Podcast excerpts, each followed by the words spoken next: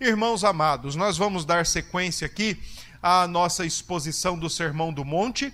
Então, nós hoje vamos nos utilizar do texto de Mateus, capítulo 5, verso 17 a 20. Esses quatro versos são para nós hoje, então, o texto base da nossa exposição. Mateus 5, versículo 17, 18, 19 e 20.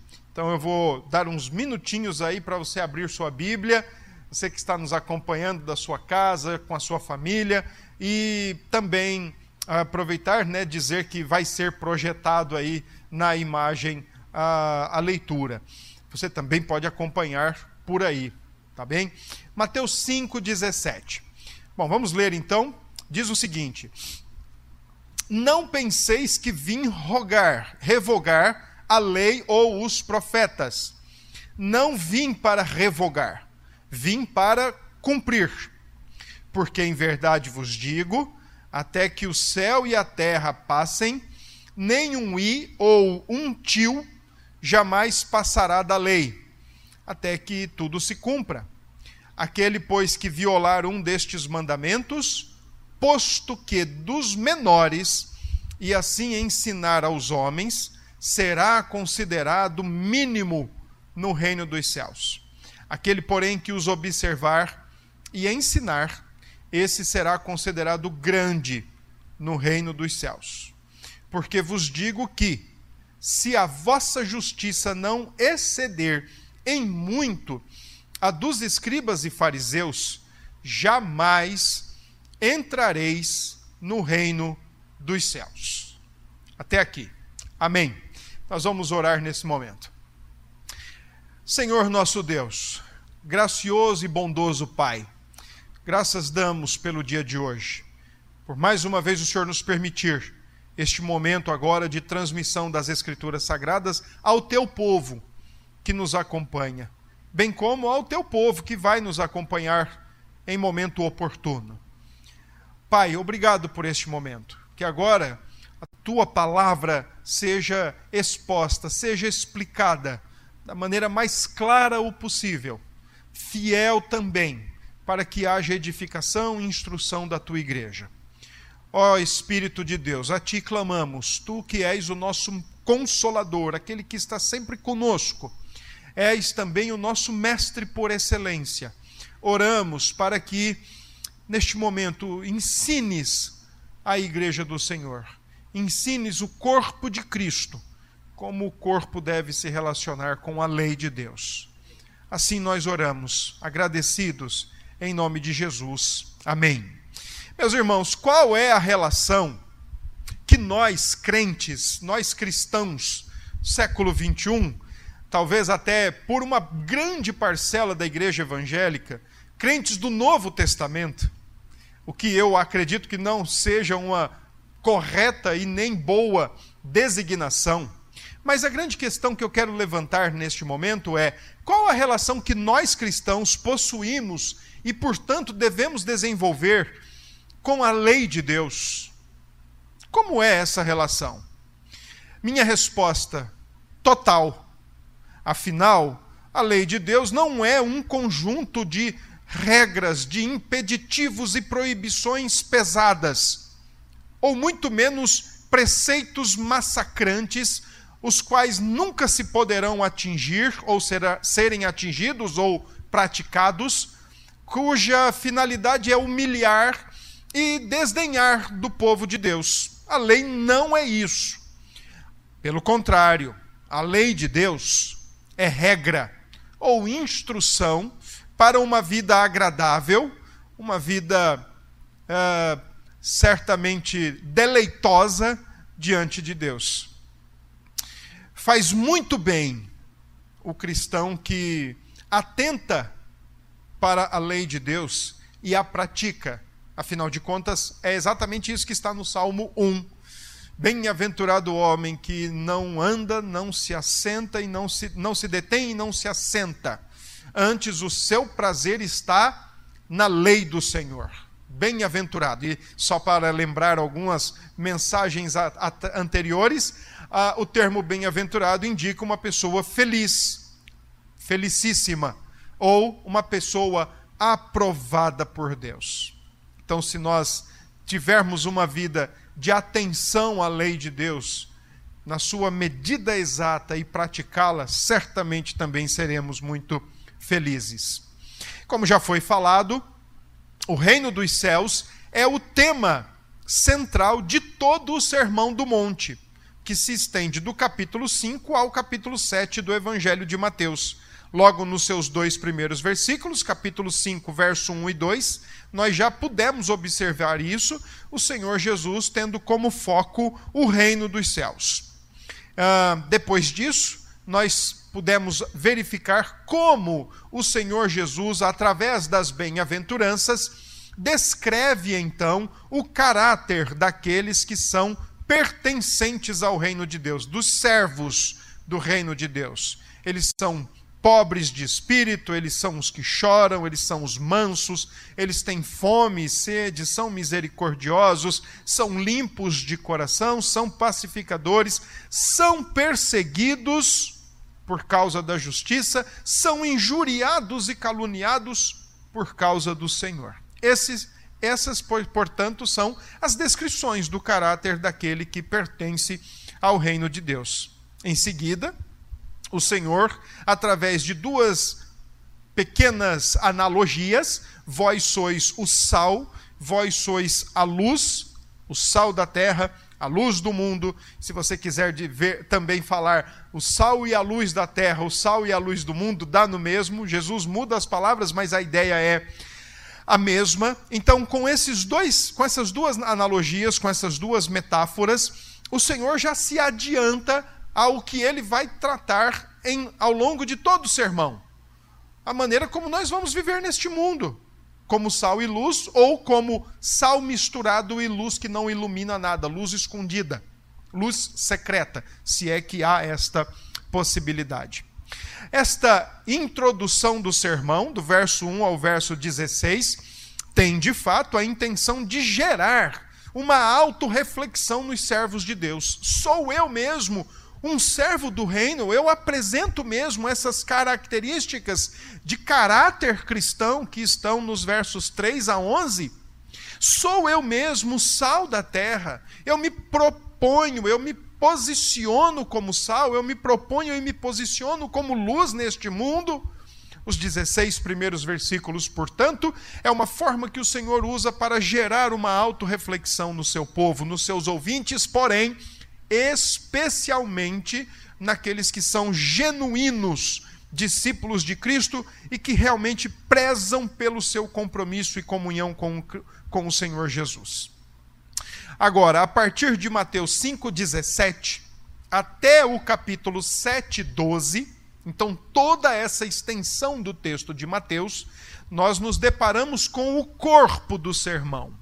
Se os 16 primeiros versículos foram a introdução e a nota de abertura, gerando já essa reflexão, então agora do capítulo 5, 17 até o capítulo 7, 12, nós vamos nos deparar com o corpo do sermão, com tudo aquilo que o Senhor quer ensinar acerca da vida no reino de Deus, por, porém, neste reino ainda caído a partir de agora, a partir do verso 21, quando Jesus diz: Ouvistes o que foi dito aos antigos. A partir do capítulo 5, 21, até o capítulo 7, 12, todo esse texto vai se relacionar com o texto que nós leremos, lemos e vamos expor na noite de hoje.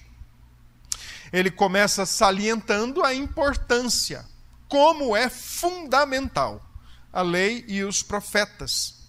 E ele faz isso ao longo de todo o corpo do sermão. E lá no final ele conclui: onde é que eu e você, como servos do reino, queremos de fato edificar a nossa vida? Se nós queremos edificar a nossa vida sobre as palavras de Cristo, ou se nós queremos edificar as, as, nossas vidas sobre qualquer outra palavra.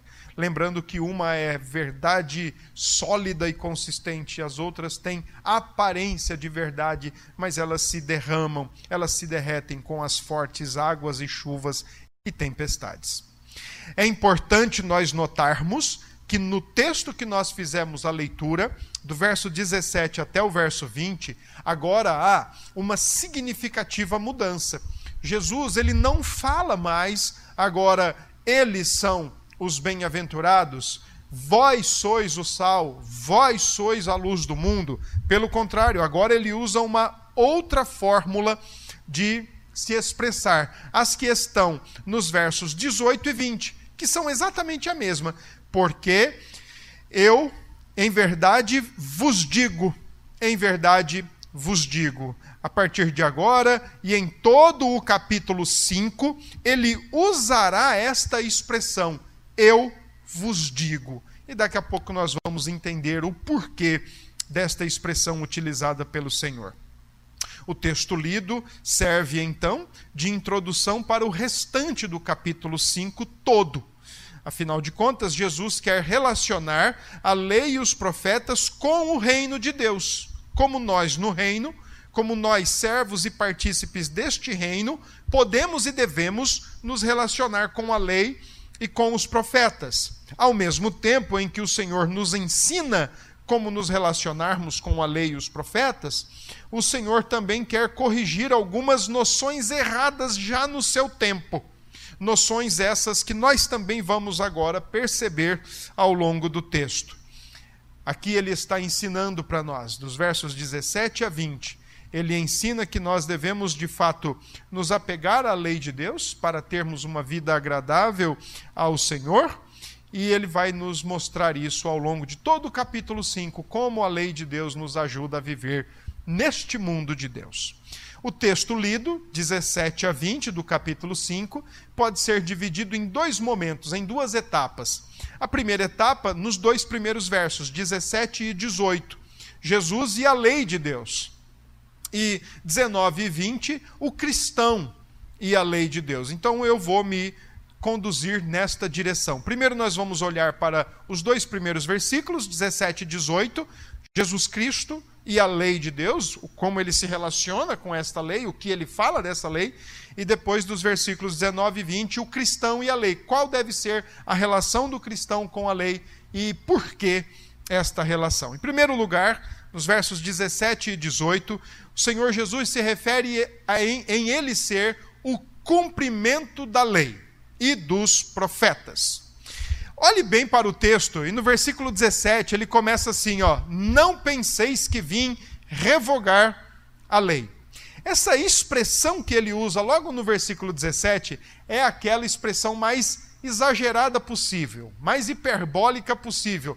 Nem cogitem a ideia, nem imaginem, nem se passe pela cabeça de vocês o ledo engano que eu vim aqui para revogar a lei de vocês. Não se passe isso na imaginação de vocês. Jesus não revoga a lei, ele não veio para revogar. Ele usa essa palavra duas vezes no versículo 17. Eu não vim revogar a lei os, os profetas, ou os profetas, e não vim para revogar. A palavra revogar, como está no texto, o termo grego que está sendo usado se refere à demolição de um prédio. Imagine, irmãos, se o Senhor tivesse realmente vindo para revogar a lei ou os profetas. Nós deveríamos então compreender o que muitos crentes no nosso tempo erroneamente acreditam que ele fez. Que ele simplesmente deixou o Antigo Testamento para trás. Que ele escanteou o Antigo Testamento, que ele invalidou, que ele anulou o Antigo Testamento para trás. Não são poucos os exemplos e discursos dessa natureza. Me lembro de um jovem que tinha horror ao Antigo Testamento, porque no Antigo Testamento tem a santa lei de Deus e ele foi ensinado que a lei não salva, então que a lei deveria ficar para trás. Jesus não está querendo dizer o que ele não está dizendo que é, veio para destruir o Antigo Testamento, destruir a palavra de Deus no Antigo Testamento e agora só vale o Novo Testamento um autor contando um exemplo disso, mais propriamente dito, diz que foi pregar numa conferência de uma igreja passaram uma semana com aqueles irmãos em uma igreja, pregando nessa conferência. E quando terminou o primeiro culto, o primeiro dia de culto daquela conferência, ele foi convidado para ir à igreja orar com os seus, com aqueles irmãos, com aqueles cristãos daquela localidade, daquela igreja. E diz que quando ele chegou na casa daquele pessoal, uma, cerca de 50 pessoas, o pessoal apagou as luzes e começaram a, a começou a se orar pelos que estavam mortos. Uma igreja evangélica orando pelos que estavam mortos. E ele olhou aquilo e de repente ele abriu os olhos, ficou em pé e parou de participar daquele momento. E ele disse assim para aquele grupo de cristãos: Ei, peraí, pera o que é que vocês estão fazendo aqui? Por que é que vocês estão orando pelos mortos, chamando os mortos? E aí eles disseram: Olha, a gente sempre faz isso aqui. E aí então ele disse para aquele grupo de cristãos: Vocês sabiam que se fosse no Antigo Testamento vocês seriam todos mortos, todos apedrejados?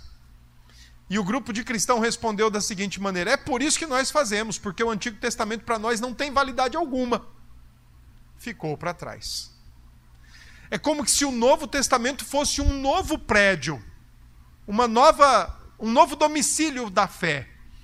E então tudo que diz respeito ao antigo, à lei ou os profetas, deve ser descartado, ignorado, jogado de escanteio. Não é isso que Jesus está dizendo. Jesus está dizendo: Eu não vim destruir, eu não vim derrubar um prédio e erigir outro no lugar. Eu não vim anular, eu não vim invalidar. Imagine, irmãos, é, o nosso Senhor era bem ajuizado. Ele não chegaria para judeus e diria: Ei, vocês lembram que está escrito lá no Antigo Testamento? Os judeus, os judeus que eram tão apegados, tão amantes da lei, tão legalistas também, por outro lado, ah, e ao mesmo tempo tão meticulosos, minuciosos com a lei de Deus. Imagine o Senhor Jesus dizendo isso. Olha, sabe o que está escrito lá na lei, nos profetas? É, esqueçam aquilo.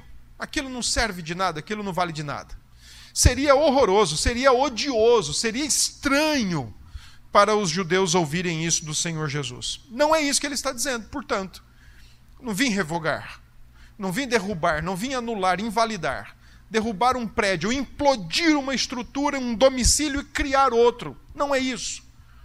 O que ele está dizendo é bem diferente. Ele veio para cumprir.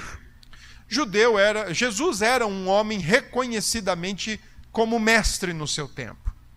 Como um bom rabino, portanto, ele tem de fato o Antigo Testamento como palavra. Um livro já é, editado há algum tempo atrás, eu nem sei se estão editando ele ainda, mas era o título do livro é a Bíblia que Jesus lia, Antigo Testamento. O Senhor usou o Antigo Testamento para pregar, o Senhor usou o Antigo Testamento para ensinar, os apóstolos usaram o Antigo Testamento para pregar e para ensinar, a conclusão disso é que, portanto, o Antigo Testamento é tão cristão quanto o Novo, né? Afinal de contas, é no Antigo que estão falando de Cristo, a partir do Antigo que estão falando do próprio Jesus. O Senhor usou o Antigo Testamento como o grande profeta profetizado por Moisés no capítulo 18 de Deuteronômio, verso 15 Moisés olhou para o futuro e disse: Olha, vem ainda o grande profeta, e é Jesus. O grande profeta que é Jesus usou então o Antigo Testamento como base da sua lei, como base da sua pregação, como base do seu ensino, tanto para corrigir como para instruir. Era o verdadeiro, Calvino dizia que era o verdadeiro legislador ensinando a sua lei, interpretando e ensinando a sua lei, mostrando-a no mais profundo do seu significado quando pregou sobre esse texto. Calvino diz isso. Portanto, o Senhor não veio para anular, ele veio para cumprir. Ele veio para cumprir. Quando Jesus fala de cumprir as Escrituras, a mesma palavrinha que está sendo usada aí é no sentido de exatamente cumprir as Escrituras. Não tem muita dificuldade. A ideia da palavra plerou aí é encher. Só que no caso, em se tratando de profecia, é cumprir. E é exatamente isso que o Senhor Jesus veio fazer: cumprir a profecia, cumprir todo o Antigo Testamento, o qual, aqui nesse texto, ele chama de lei ou profetas. Né? Ele não veio anular uma parte das Escrituras ou sequer toda a Escritura do Antigo Testamento. Os judeus na época de Jesus conheciam o Antigo Testamento desta forma. Eles se referiam ao Antigo Testamento como lei, profeta e salmos. Inclusive, entendiam que a lei, né, a instrução de Deus contida nos cinco primeiros livros, eram formavam a base para os profetas e para os escritos. O Senhor Jesus diz: Eu não vim anulá-los, eu não vim demoli-los, eu não vim reduzi-los a pó, eu vim cumprir. Portanto, o Senhor está dizendo que veio cumprir o Antigo Testamento da forma mais completa e plena o possível. Se você pensar como o Senhor cumpre o Antigo Testamento, você pode pensar nos seus conjuntos de lei, ele cumpre todos os sacrifícios, ele cumpre toda a orientação cívica da lei civil e ele cumpre todos os mandamentos dos dez mandamentos, mas ele cumpre as genealogias, ele cumpre os sacrifícios, ele cumpre as formas preditivas, até mesmo profecias que eram relacionadas a Israel, o Senhor Jesus cumpre. Um exemplo delas é, por exemplo, uh, o Antigo Testamento diz que Israel vai ser a videira, mas agora em João 15 o Senhor é a, ver, a verdadeira videira. Uh, Oséias diz que Israel foi retirado do Egito, mas Mateus usa Oséias dizendo: o Senhor Jesus foi trazido do Egito para ser o, sal, para ser o Salvador, para ser o Senhor. Portanto, não há uma só passagem das Escrituras do Antigo Testamento que o Senhor não tenha relação com ela. É por isso que na, na Reforma Protestante, é, Lutero dizia que, que cada página da Escritura é um berço para o menino Jesus. É um berço para o menino Jesus. Com o versículo 18, se o Senhor não veio para demolir, para destruir, mas para cumprir, se ele está considerando a inteireza das Escrituras, versículo 18, então, ele ensina que as Escrituras permanecem. Elas não são demolidas, elas são cumpridas e elas ainda permanecem. E aqui vem pela primeira vez o uso da expressão na primeira pessoa agora do singular eu vos digo. Essa expressão indica da maneira como ela está criada, da maneira como ela foi construída, porque aonde está a expressão em verdade, no texto original, a expressão é amém. Uma expressão aramaica que significa é verdade. Quando nós terminamos as nossas orações, nós concluímos com amém, nós estamos dizendo é verdade e que assim seja essa verdade. Quando oramos à providência de Deus, quando oramos à soberania de Deus, estamos confessando a verdade da sua soberania, a verdade da sua providência. E quando concordamos no final com um amém, estamos dizendo é verdade. Portanto, quando o Senhor Jesus usa essa expressão amém ego legem, assim Amém? Eu vos digo, em verdade eu vos digo, o que ele está querendo dizer é o que ele vai pronunciar agora é um pronunciamento verdadeiro e carregado de autoridade. É o legislador falando. É o produtor da lei, é aquele que configurou a lei, aquele que escreveu a lei, agora ele então vai pronunciar. E em seguida, o Senhor usa uma oração adverbial para exatamente dar a a entender a perenidade das Escrituras, a permanência das Escrituras. Ele usa a seguinte expressão: até que o céu e a terra passem. Ou, simplesmente, a palavra nunca vai deixar de ter sua validade. Ela vai valer até o fim dos tempos. Com essa simples expressão, até que o céu e a terra passem, nunca a palavra vai deixar de valer nunca a palavra vai deixar de ter a sua relevância, aplicação. Isso indica a perenidade do Antigo Testamento. Sua aplicação, sua importância, sua validade. A palavra de Deus nunca é abandonada ou invalidada. Nós temos total relação de amor e prazer na palavra de Deus também no Antigo Testamento, a qual é tão palavra como o Novo Testamento. Portanto, o que é que nós podemos aprender disso, irmãos? Irmãos, o Novo Testamento não é uma substituição para o Velho Testamento. O Novo Testamento não é um edifício bonito, moderno, é, erigido em lugar de um edifício feio e grotesco que foi demolido. Pelo contrário, o Novo Testamento é o cumprimento do Antigo. Eles possuem uma relação de um lançar luz no outro, um mostrar a sua harmonia e a sua unidade. Um deve ser visto em relação ao outro, como disse o próprio Agostinho. Uh, o, o Antigo Testamento está no Novo em forma de cumprimento, e o Novo está no Antigo em forma de promessa. Ou, melhor ainda, como disse o reverendo Riley, ele escreveu o seguinte: o Velho Testamento é o evangelho em botão, o Novo Testamento é o evangelho em flor. O Novo Testamento é o evangelho, o Antigo Testamento é o evangelho no limbo. O Novo Testamento é o evangelho na espiga. É assim, portanto, que a eterna palavra de Deus permanece válida, aplicável relevante para nós até hoje. Podemos escolher dela o que vale para nós ou não? De forma nenhuma. Porque o Senhor, ao usar duas palavrinhas, nem um i ou um tio, jamais passará até que tudo se cumpra. Com essas duas letrinhas, que na verdade tio aí era usado ou para distinguir uma letra ou para acentuar e o I era, sim, a menor letra do, do hebraico, do alfabeto hebraico.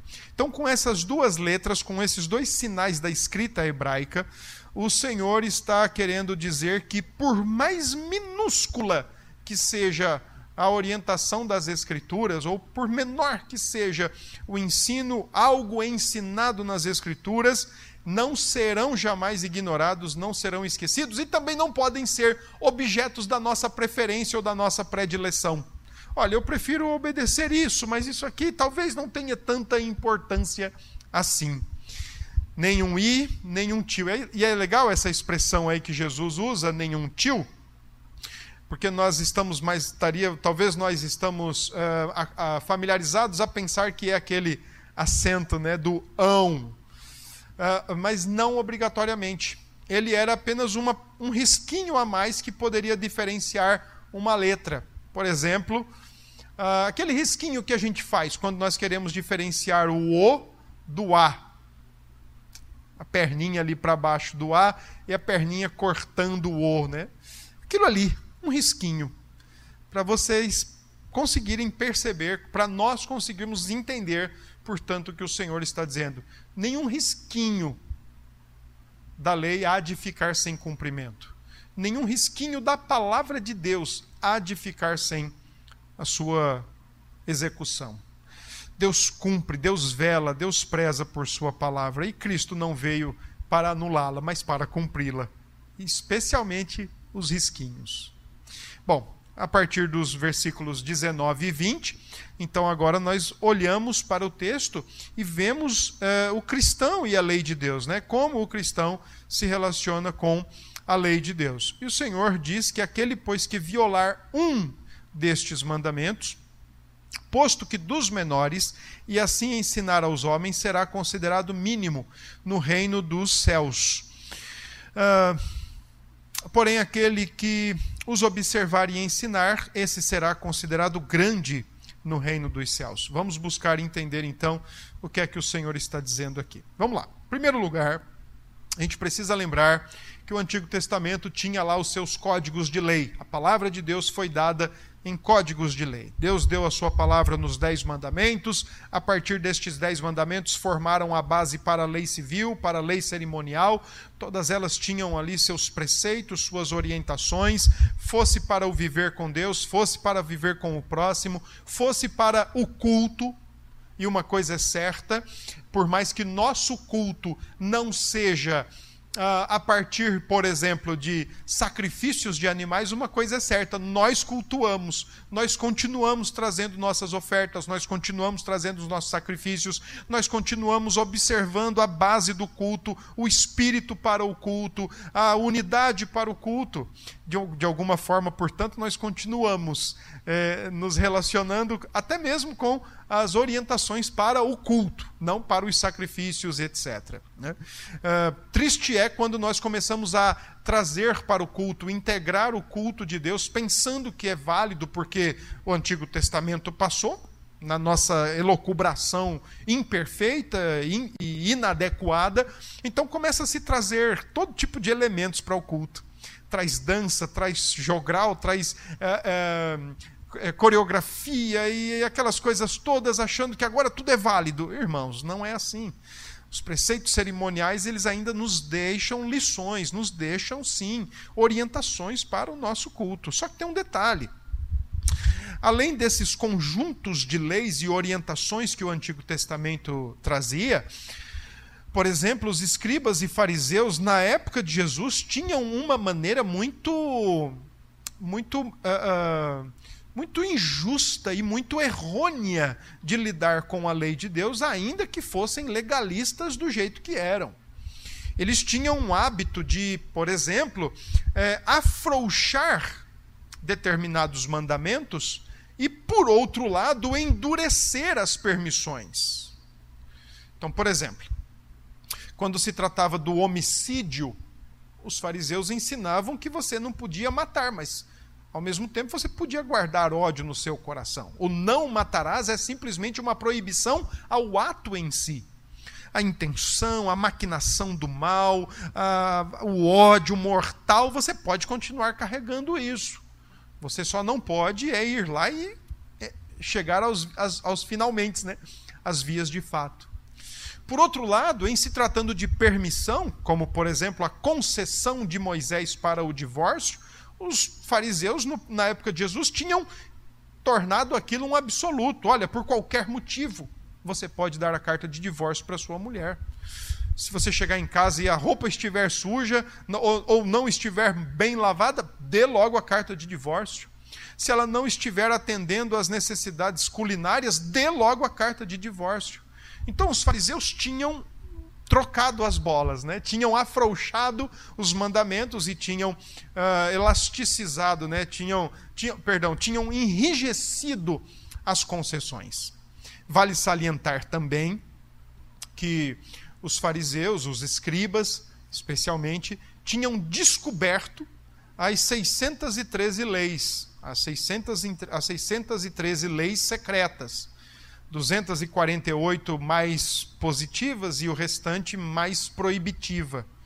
E dentre essas tinham eles mesmos entendiam que tinham as mais leves e as mais pesadas. Talvez seja por isso que o Senhor está dizendo no verso 19: posto que dos menores, mexendo inclusive já cutucando com essa prática farisaica e judaica de querer minimizar ou relativizar mandamentos da lei de Deus. Só que tem um detalhe: quando o Senhor fala dos mandamentos, ele não está entrando na mesma compreensão de escribas, fariseus e o movimento judaizante do, do primeiro século que entendia dez mandamentos e, além disso, as 613 interpretações. Ele não está navegando aí nessa, nessas águas, não.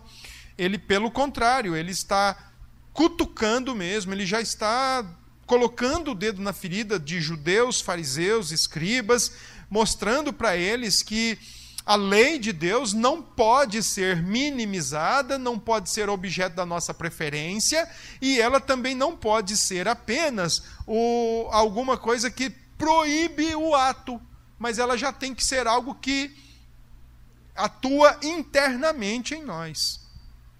Quando o Senhor fala de mínimo ou grande no reino dos céus, essa já era uma expectativa da época, já era uma forma da, de se ensinar na época de Jesus que haveria sim graus ou níveis de recompensa no reino de Deus. Então Jesus pega essa ideia cultural da época, né? E ele diz: olha, a maneira que você vai ser recompensado é a maneira como você lida com a palavra de Deus, lida com a lei e os profetas, e a, e a maneira como você ensina. Então, se você lida com honestidade, com fidelidade, com a palavra de Deus e ensina com honestidade, com fidelidade, grande você vai ser no reino. Mas se você lida com a palavra de Deus da maneira mais infiel possível, de maneira desdenhosa, de maneira até mesmo que lhe, que lhe soe como a sua preferência, a sua predileção. E se, se vive errado e se ensina errado, o texto está dizendo que menores serão esses no reino de Deus, serão retribuídos a partir da sua relação com a palavra de Deus. Lembre-se que o Senhor Jesus diz exatamente isso sobre a fidelidade no pouco, sobre a fidelidade no muito. Então, a palavra de Deus, a lei de Deus, ela deve ser observada em todo o seu conteúdo, em todo o seu arcabouço, e é claro que o Senhor aqui não está propondo uma salvação por obras ou uma salvação pela lei, porque o próprio Senhor sabia, como legislador, ele sabia que a lei não salvaria, ele sabia que a lei não tinha sido dada para esse fim. Então ele não está propondo uma salvação por lei, ele não está propondo um legalismo, ele está indo exatamente contra a postura legalista de judeus e fariseus do primeiro século. É importante, então, a maneira como nós crentes, por isso que eu disse no início, qual a relação que nós temos com a lei? Total. A lei de Deus, nós temos uma relação com ela total. Ela não é para nós uma escada. Eu tenho sempre dito isso ao longo dos nossos cultos de estudo. A lei de Deus não é para nós uma escada para chegarmos ao céu. A lei de Deus é para nós uma cerca que Deus estabelece em nosso redor, ao nosso redor, como povo liberto do Egito, ele estabelece ao nosso redor para que nós possamos observá-la por amor a ele e andar, portanto, de forma agradável a ele. Verso 20, o Senhor Jesus diz que a maneira como nós nos relacionamos com a lei, ela é importante porque ou ela excede ou ela se iguala aos escribas e fariseus. Veja aí o que ele diz no verso 20. Ele diz: Porque vos digo, novamente aquela expressão de autoridade e de um pronunciamento verdadeiro carregado de peso e de autoridade.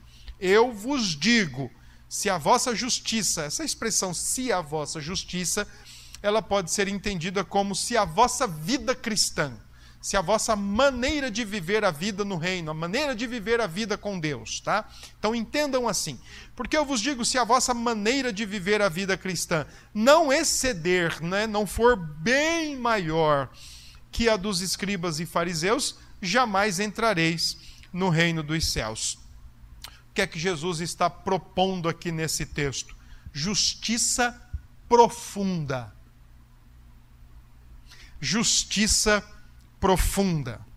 O que é que vem a ser, então, esta justiça profunda? É algo que profundamente e radicalmente o servo do reino de Deus tem já no seu coração e em relação aos grupos da época de Jesus e até os nossos dias. É não viver uma vida cristã externalizada ou estereotipada. Isso era próprio dos fariseus, isso era próprio dos escribas, isso era próprio dos, dos grupos religiosos do primeiro século, que se preocupavam em viver a vida cristã muito mais externamente. Estavam impecáveis em suas vestes, impecáveis com a, com a lei de Deus nos lábios, impecáveis com as interpretações, impecáveis com os sábados na sinagoga, impecáveis com tudo, impecáveis com suas boas obras, mas o Senhor Jesus os chamou de sepulcros caiados. Jesus está dizendo que a nossa justiça, ela só é maior que a dos fariseus e dos escribas, quando ela começa no mais profundo íntimo de cada um de nós, quando ela começa no coração, quando ela se conforma com a lei de Deus, e o seu coração, de onde vêm todas as fontes da vida, então está alinhado e apegado às Escrituras. Não é uma imposição da lei, né? não é uma. Uh, não é, uma, não é uma forma de acentuar a lei de Deus, algo radicalmente imposto extra nós, mas é algo amoroso, amoroso e apegado intra nós, ao nosso próprio coração. E aqui nós precisamos retornar ao caráter dos bem-aventurados. Versículo 3 a 11 do capítulo 5. As disposições aqui do, das bem-aventuranças, como eu disse na ocasião em que pregamos, elas não têm relação nenhuma com o nosso estereótipo. Elas não, elas não têm relação nenhuma com o nosso ser exterior, com aquilo que as pessoas veem, mas elas começam lá dentro. Onde é que nós somos pobres de espírito? Quando o nosso coração reconhece a nossa pobreza diante de Deus, à luz da lei, que para nós é um espelho. Quando é que nós choramos?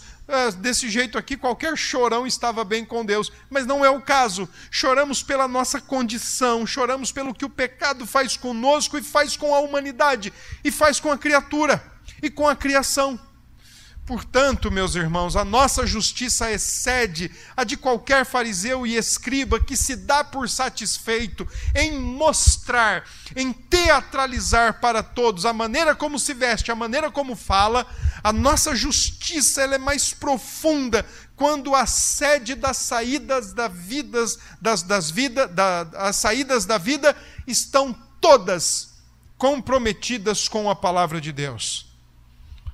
É assim que a nossa justiça excede. Não que sejamos mais justos, não que sejamos melhores, mas a sede das nossas intenções, motivações, a sede dos nossos desejos, das nossas vontades estão apegadas, comprometidas com as Escrituras, são o tempo todo vasculhadas e verificadas à luz das Escrituras. Não há nenhuma capacitação em nós, nenhuma, para evidenciarmos uma justiça agradável diante de Deus. Nós precisamos lembrar que, pela fé, essa justiça é declarada. Gênesis 15, 6, quando Abraão creu, ele foi imputado justo. Isso foi para sua declaração de justiça. Romanos 5, 1, quando Paulo diz que pela fé em Cristo nós somos declarados justos, somos justificados. Não há em nós capacitação alguma para produzirmos ou uh, apresentarmos justiça própria. É justiça comunicada, é justiça atribuída pelo Senhor Jesus. Ele partilha, ele nos dá dos seus méritos e nos faz então vivermos como justos diante de Deus.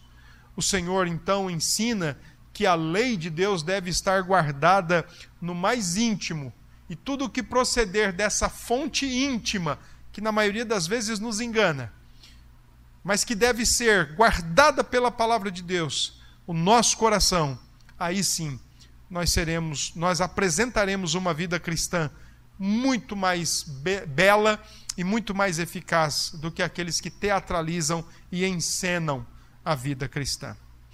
Que é que nós podemos ainda, então, é, apresentar aqui de lições para a nossa vida cristã a partir dos textos de Mateus 5, 17 a 20? Irmãos, a importância de nós amarmos a lei de Deus. A importância de nós amarmos a palavra de Deus como um todo. Se no Antigo Testamento você tem pouca luz para entender as coisas, vá para o Novo, ele vai te jogar mais luz. Se no Novo Testamento você tem dificuldades para entender algumas coisas, vá para o Antigo, ele vai te mostrar as origens, os inícios e os porquês de algumas coisas. Mas uma coisa é certa: amemos a palavra de Deus na sua totalidade. Amemos a palavra de Deus em seus 66 livros.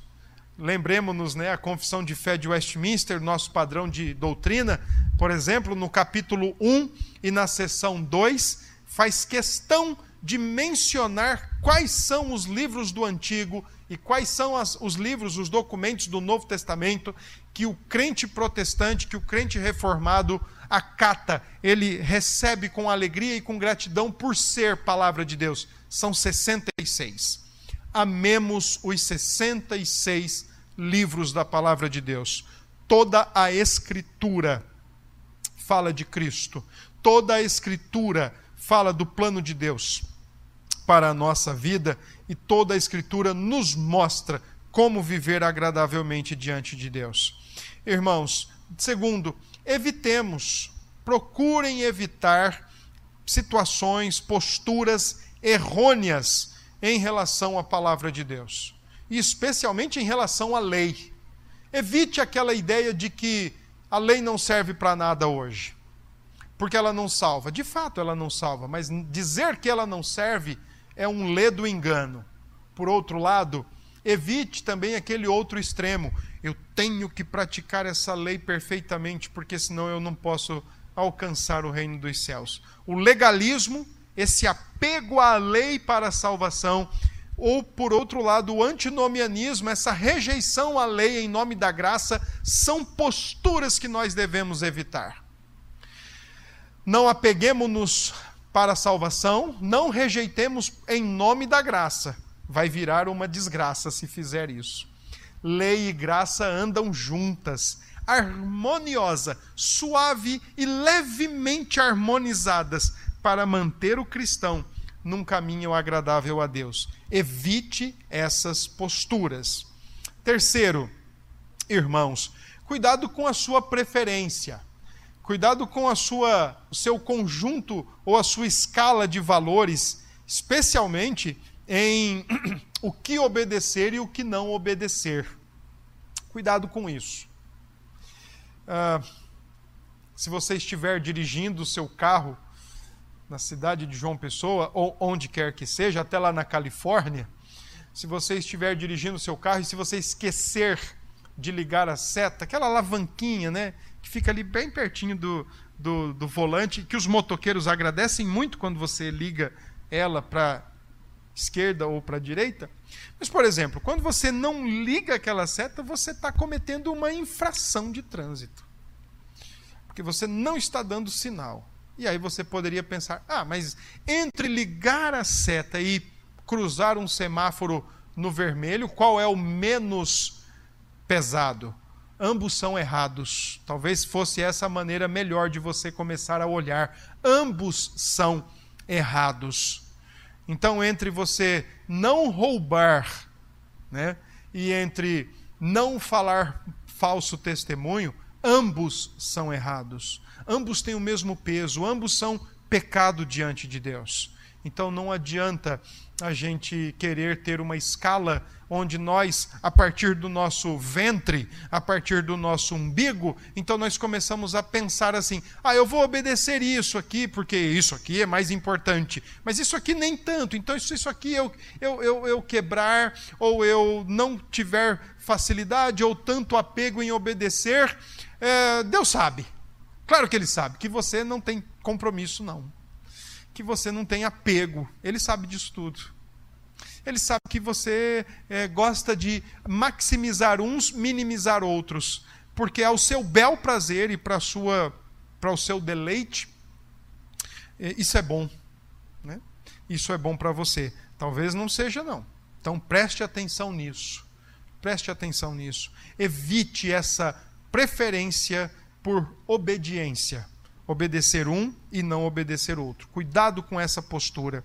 E por fim, Irmãos, viva a vida cristã a partir de um relacionamento profundo com Deus e com a Sua palavra. Quanto mais guardada em seu coração, quanto mais cheio o seu coração da palavra de Deus, mais uma vida agradável e menos pecado diante de Deus. É isso que diz o Salmo 119, 11. Guardei a tua palavra no meu coração, para não pecar contra ti como tudo sai do coração, um coração cheio, como diz o apóstolo Paulo aos Colossenses, habite ricamente em vós a palavra de Cristo. E isso será agradável diante de Deus. Além do que, você pode ensinar, pregar e cantar a palavra de Deus, o que também será muito válido. Tenha essa vida com Deus, de amar a lei de Deus, tanto quanto você ama toda a palavra de Deus. Elas também nos trazem grandes benefícios para o coração. São instruções, são regras do Criador e do Redentor para um viver agradável diante dele.